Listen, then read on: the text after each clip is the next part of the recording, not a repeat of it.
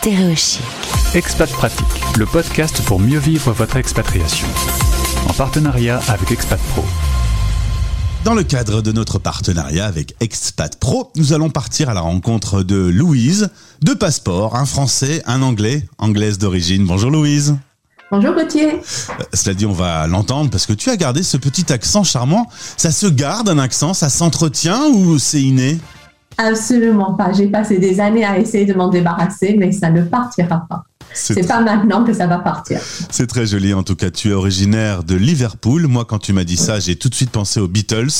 Tu m'as rappelé qu'il y avait aussi une célèbre équipe de foot. C'est peut-être Eh parce oui. que je suis plus passionné par la musique et notamment par le plus grand groupe du monde que par le football. Mais euh, c'est quand même culturellement, la, la pop culture, elle est incroyable en Angleterre.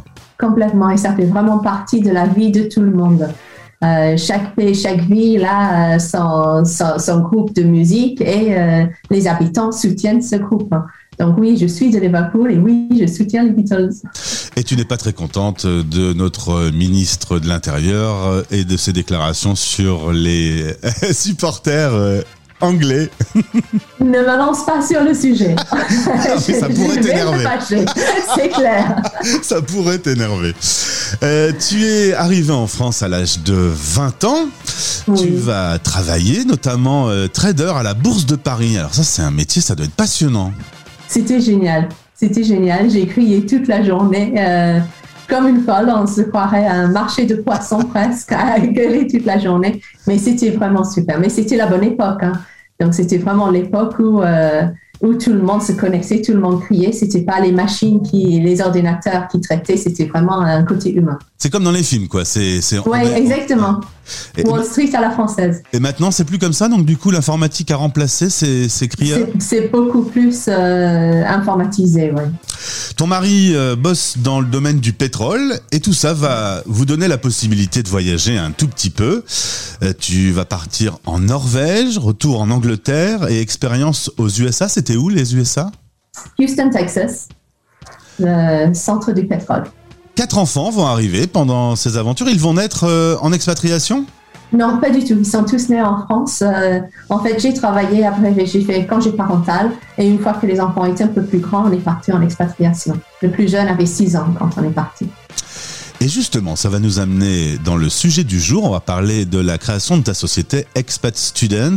Quand on a quatre enfants qui grandissent, à un moment, ils doivent faire leurs études. Et là, tu vas découvrir que c'est pas si simple que ça. Parce que faire des études à l'étranger, eh ben, c'est pas forcément le même modèle que ce que l'on connaît en France, pas les mêmes process. Et tu te Ouais. dis que finalement, pour les expats, euh, il faut avoir un, un peu d'expertise pour s'y retrouver. Mm, Oui, c'est clair. En fait, on était à- au Texas, on était dans un lycée français avec un très bon euh, conseiller d'orientation, mais euh, mon plus grand voulait faire médecine, il voulait aller en Angleterre et la conseillère d'orientation a dit clairement que elle n'avait jamais fait ça, elle ne savait pas faire. Donc, je me suis mis en mode un peu tiger mom, hein, si je peux dire, et je me suis occupée de, de tout apprendre, de savoir comment faire, les examens à passer, les entretiens à passer pour l'accompagner. Et c'est là où je me suis dit qu'en fait, les Français à l'étranger, on n'est pas forcément très, très bien accompagnés parce que nos enfants ne veulent pas forcément revenir en France. Ils ont goûté euh, au monde extérieur, ils ont voyagé, ils ont vécu dans d'autres pays, ils veulent continuer cette expérience. Et c'est ça qui m'a lancé dans ce changement de, de carrière. Alors aujourd'hui, euh, tu as un médecin, un ingénieur, euh, un veto. Le quatrième est resté en France, il est ingénieur. Ils ont tous réussi leurs études. Tu les as donc du coup un peu aidés et tu en aides beaucoup d'autres puisque Ah euh, bah, je les ai aidés, je les ai aidés à commencer leurs études. Après, c'est sur eux. Prendre le bon c'est chemin. eux derrière. Euh, oui, et après, bah, j'ai commencé, en- j'étais encore aux États-Unis quand on a commencé. Donc, euh, je ne pouvais pas travailler. J'étais sous une visa de, de L2, donc je ne pouvais pas travailler. Donc, j'ai commencé un peu pour aider, par aider les copines, les familles, me renseigner. Revenant en France, donc euh, j'ai créé la société à l'époque avec une copine qui est depuis partie. Euh, je me suis formée, j'ai fait, euh, je me suis entraînée. Et là, la, la société en France a, a commencé en 2018. Et là, tu t'es spécialisé dans trois zones du monde, le Royaume-Uni, l'Europe et le Canada. On va prendre un exemple tout simple. On doit faire une lettre de motivation quand on veut rentrer euh, dans un cursus, dans une école. Euh, une lettre de motivation, eh ben, c'est pas pareil si on l'écrit pour rentrer dans une université en France ou si on, on l'écrit pour le Royaume-Uni, par exemple. Euh, on n'y met pas la même chose à l'intérieur. Non, tu as raison, Gauthier. Les Français ont tendance à être très modestes. Donc, ils vont sous-évaluer leurs compétences et ce qu'ils ont fait. Les Anglais, un peu moins que les Américains, mais sont beaucoup plus à se mettre en avant. Donc, le personal statement pour les universités anglaises va être beaucoup plus punchy, enthousiaste, à vraiment essayer de, vendre l'enfant euh, à l'université, si je peux dire. Et par exemple, nous, on finit euh, ce courrier avec veuillez agréer, monsieur, madame, mes plus sincères salutations. Ça, par exemple, ça ne se fait pas du tout. Non, pas du tout. quand on écrit en français, c'est beaucoup de phrases très longues, euh, très jolies, mais qui tournent un peu autour du pot. Quand on écrit à l'anglais, c'est beaucoup plus des phrases courtes, directes euh, au but. On dit ce qu'on a à dire et il y a moins tout ce côté un peu fleuri. Alors on va zoomer sur euh, le Royaume-Uni pour commencer. On n'est pas sans savoir que l'Angleterre a quitté l'Union européenne avec le Brexit.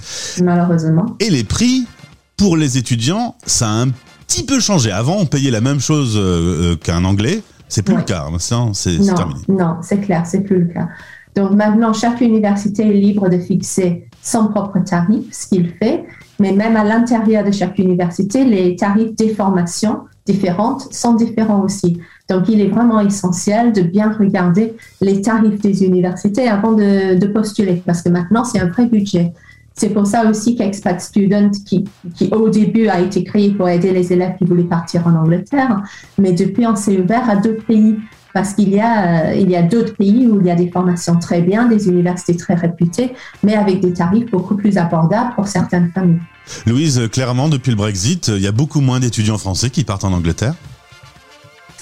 Euh, oui, je dirais que le, le type d'étudiants qui part en Angleterre a changé il y a toujours un engouement pour l'Angleterre d'un certain niveau de, de, revenus, mais les classes, euh, les, familles un peu moins aisées, ils veulent toujours partir, envoyer leurs enfants à l'étranger. On a trouvé des très, mais vraiment des très bons choix ailleurs en Europe et au Canada à des tarifs beaucoup plus intéressants. Alors parlons justement du Canada. C'est étrange, je ne savais pas, tu me l'as appris.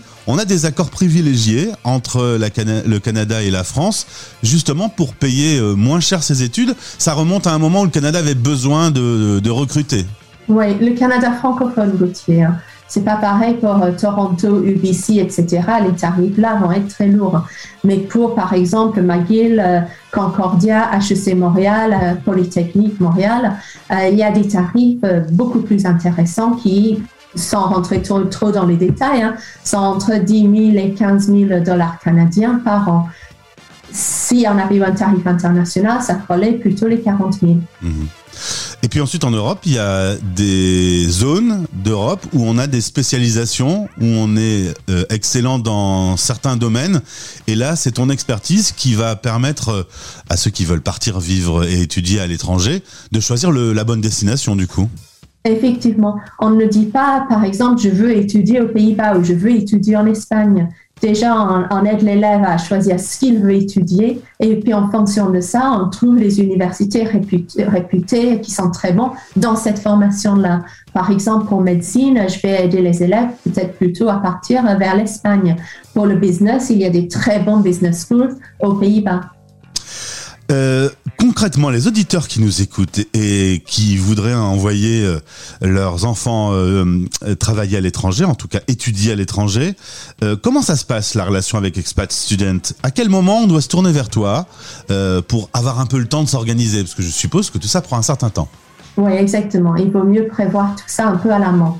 Donc, nous, ce qu'on dit aux clients, c'est que le bon moment pour nous contacter, c'est Pacte la première sauf s'ils veulent faire médecine. Médecine, c'est un petit peu plus tôt. Mais Pâques de la première, ça nous permet de travailler entre Pâques et l'été sur la formation que l'élève veut étudier, parce qu'il est important de bien cibler ce qu'il veut faire. Et puis à 17 ans, euh, en suivant, on ne sait pas exactement ce qu'on veut faire.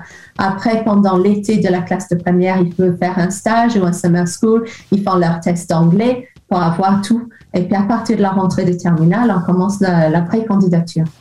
Pour euh, rentrer en contact avec toi, ça se passe par visio euh, avec les équipes de Expat Student. Tu as aujourd'hui des élèves au Brésil, à Hong Kong. Le problème du décalage horaire, t'en fais ton affaire.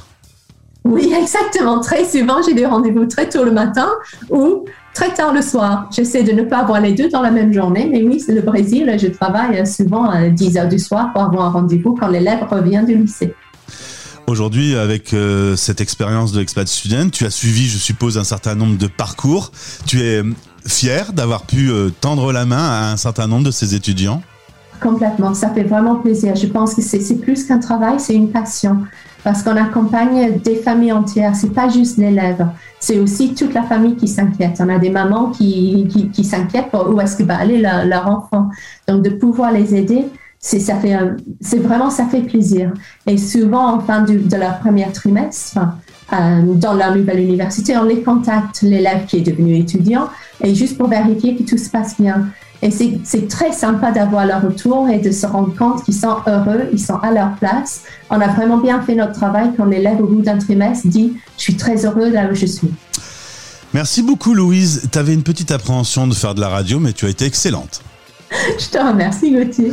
Je à bientôt. je t'ai fait perdre quelques minutes du jubilé de la reine, tu m'en veux pas? Ah, Pas trop, ça va le faire. Merci beaucoup. Euh, pour en savoir plus, direction euh, Expat Pro, où vous retrouverez euh, les coordonnées de Expat Student et également dans ce podcast. Au plaisir de t'accueillir à nouveau sur l'antenne, Louise. Merci, Gauthier. À bientôt. Expat Pratique. En partenariat avec Expat Pro expat-pro.com. Stéréo